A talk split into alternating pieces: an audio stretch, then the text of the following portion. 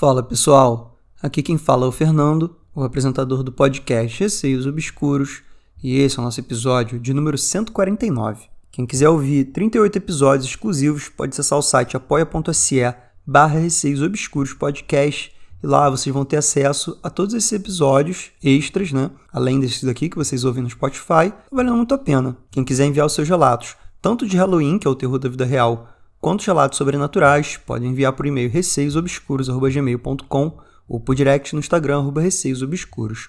Sigam o podcast no Spotify para estarem recebendo sempre as atualizações dos novos episódios. Inclusive, deem 5 estrelas para o podcast no Spotify, isso ajuda bastante. E entrem no grupo do Telegram, é só de estar na busca Receios Obscuros. Vamos começar o episódio. História 1. Cabeçudo. Foi enviado pela Ana por direct no Instagram. Olá, Fernando. Primeiramente, gostaria de dizer que gosto muito do seu podcast e acho muito legal você comentar sobre os relatos. Já tem um tempo que eu quero mandar o meu relato a você, mas não achava ele tão legal assim. O título pode ficar a seu critério. Esse relato aconteceu comigo. Confesso que não me lembrava quanto tempo fazia mas perguntei à minha prima, que também presenciou, e ela disse que foi no ano passado. O meu avô, pai da minha mãe, tem uma chácara, e nos finais de semana a minha família toda vai para lá e passam a noite. Tem muitas camas lá, mas eu e minha prima, por sermos muito próximas desde a infância e termos quase a mesma idade, dormimos juntas na mesma cama. No dia, estávamos na parte de baixo de uma beliche, em um dos quartos. Tinha gente dormindo no mesmo quarto que o nosso, mas toda a casa estava dormindo. Só eu e ela estávamos acordadas, assistindo um vídeo no YouTube, quando involuntariamente eu olhei para minha frente e vi, no meio da escada da beliche, uma sombra. Tinha a forma de uma pessoa. Sua altura era normal, como se fosse uma pessoa alta, mas a cabeça era maior do que normalmente uma pessoa teria, e era bem redonda. Eu automaticamente, sem desviar o olhar da sombra, chamei a atenção da minha prima, que estava ao meu lado, e disse para ela olhar para frente. Lembro exatamente do que eu disse. Rafaela, Rafaela, olha lá. Ela olhou e nós duas ficamos olhando a sombra passar na nossa frente. Na hora, nós não sentimos medo. Acho que era o choque, mas hoje em dia eu não consigo olhar muito tempo para o quarto em que vi a sombra, e nem fico lá sozinha, principalmente à noite. Depois que nos acalmamos, eu perguntei a minha prima o que ela tinha visto, e ela descreveu exatamente o que eu vi eu nem tinha contado que eu tinha visto para ela. Na época que vimos a sombra, ela ficou vendo vultos. Não sei se ela ainda vê. E sempre que vamos falar dele, nos referimos a ele como cabeçudo. Tenho relatos que aconteceram com a minha família, mas vou deixar para outro dia. Espero que gostem do relato. Ana, muito obrigado pelo relato. Eu achei bem assustador aí essa sombra que você e sua prima viram. Por se tratar de uma experiência compartilhada em que vocês duas viram a mesma coisa, e inclusive você pediu para ela descrever o que, que ela viu, e ela falou exatamente a mesma coisa que você viu, então acho que não tem muito como dizer que vocês viram alguma coisa ali passando, uma pessoa ou qualquer coisa do tipo. Parece ter sido alguma coisa sobrenatural mesmo. Me parece que chácaras e lugares assim em que a família vai para passar o final de semana são sempre assombrados, né? Enfim.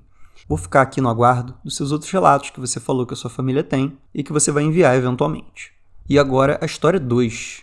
Boa tarde. Foi enviado pela Dil por direct no Instagram. Oi, Fernando. Primeiramente, eu queria pontuar que eu adoro o podcast. Ouço todos os dias antes de dormir. Já maratonei tudo e tenho muito medo das histórias. Não vou mentir. O meu maior medo, na verdade, é que aconteça alguma coisa comigo, porque eu, de fato, nunca vi nada e eu fico muito feliz por isso. Porém, esse relato não é só meu, tudo bem? eu presenciei uma das cenas que vou relatar aqui. Eu trabalho numa repartição pública. Não vou dizer o nome aqui, porque tem questões de contrato e tal, mas é um laboratório com vários setores, ligado também a uma repartição que lida com coisas relacionadas a sangue, guarda-sangue, essas coisas para doação e etc. Logo na frente do meu laboratório tem o SVO, que é o Serviço de Verificação de Óbito, e eu nunca fico até mais de 18 horas lá no laboratório justamente por medo de ver alguma coisa. Nunca saio sozinho à noite, e todo mundo lá no laboratório já viu vultos. Graças a Deus, eu não vi nada e nem quero ver. Sempre deixo isso bem claro em voz alta, porque qualquer entidade, qualquer espírito que possa estar me vendo, vai saber que eu não quero nem saber de ver. Sairia correndo sem olhar para trás. Mas enfim, o meu supervisor me autorizou a contar essa parte da história, e dois dos relatos que eu vou contar aqui foram dele. Certa vez, ele estava na sala dele no hospital, totalmente sozinho, sem nenhum ar-condicionado e com as portas fechadas. Um papel que estava na mesa dele simplesmente caiu no chão do nada. E quando ele olhou para o lado, a cadeira estava rodando. Aquelas cadeiras de rodinha que ficam girando. Tava girando e, tipo, não tinha ninguém lá, só ele. Ele não tem muito medo dessas coisas, então ele continua tranquilo. Ele sempre fala sobre o bem e o mal, e sobre como, quando você é uma boa pessoa, você não vai atrair o mal para você. Por isso, ele se sente bem seguro nessas situações. Outra coisa que aconteceu com ele foi quando uma paciente chegou para ser atendida por ele e começou a comentar que atrás dele tinha algo. Voltando para o laboratório, eu vou falar a parte que presenciei. Eu sou estagiária e outra amiga minha, que também é estagiária, tinha chegado. Estávamos na lavagem de materiais. Tubos, vidrarias, garrafas que são utilizadas dentro do laboratório para fazer meios de cultura, análise de pH, essas coisas. A gente fica encarregada de lavar. E aí a gente estava lá, só nós duas. Ela tinha comprado uma caneca nova, muito fofa, e colocado em cima da bancada. Lembrando que estávamos só nós duas.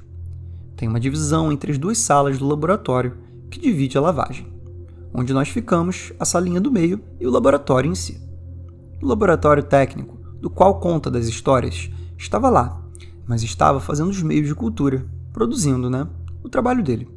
Nós lavando e sem conversar, porque a gente já tinha batido um papo e tal. Quando do nada, ela dá boa tarde para ninguém, porque quando eu olhei para o lado, não tinha passado ninguém lá. E ela dado boa tarde. Eu ignorei, né? Tipo, sei lá. Então, continuei fazendo as minhas coisas. Chegou a hora do lanche. Repartição pública sempre tem a hora do lanche. A tarde é muito bom. Acho que é uma das melhores coisas de trabalhar em setor público. Quando ela foi buscar a caneca dela, a caneca não estava mais no balcão. A gente procurou, procurou, procurou e nada da gente encontrar essa caneca. Eu fiquei logo assustada, né? Porque eu já tenho um pouquinho de medo do que pode acontecer por lá. Até que ela falou: Será que foi aquele moço que passou naquela hora, Jill? Aí eu: Que moço? Ela: Você não viu? Não deu nem boa tarde. Um cara que entrou de jaleco, todo branco assim. Então eu falei: Amiga, não passou ninguém aqui. Você deu boa tarde para nada. Aí ela falou: Não, eu juro que uma pessoa entrou aqui. E eu disse: Meu Deus do céu, com certeza foi alguma entidade, sei lá, alguma coisa assim. Até hoje eu brinco com ela sobre isso. A caneca não estava onde ela colocou, mas estávamos só nós três lá. Eu não peguei, ela não saiu do meu lado e o Everton também não entrou na salinha. E aí a gente procurou, procurou.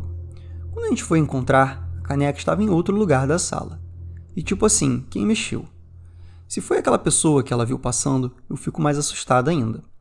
Até hoje não se sabe o que aconteceu nesse dia, e foi a coisa mais sobrenatural que já aconteceu comigo.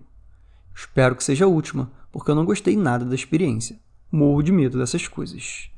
Enfim, esse foi o meu relato. Espero que tenham gostado. Assustador mesmo não foi, mas são coisas que acontecem no dia a dia, na vida real, principalmente em hospitais e laboratórios. Eu acho um pouquinho aterrorizante. É isso aí. Brigadão, tchau.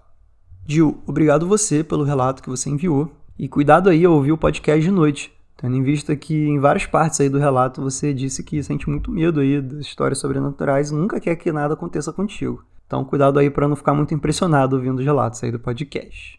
E vamos para a última história, história 3, O Homem Debaixo da Cama. É um relato mais curto, foi enviado pelo Luiz Felipe por direct no Instagram. Boa noite, Fernando. Me chamo Luiz Felipe. Gostaria de compartilhar um relato com você e com os ouvintes.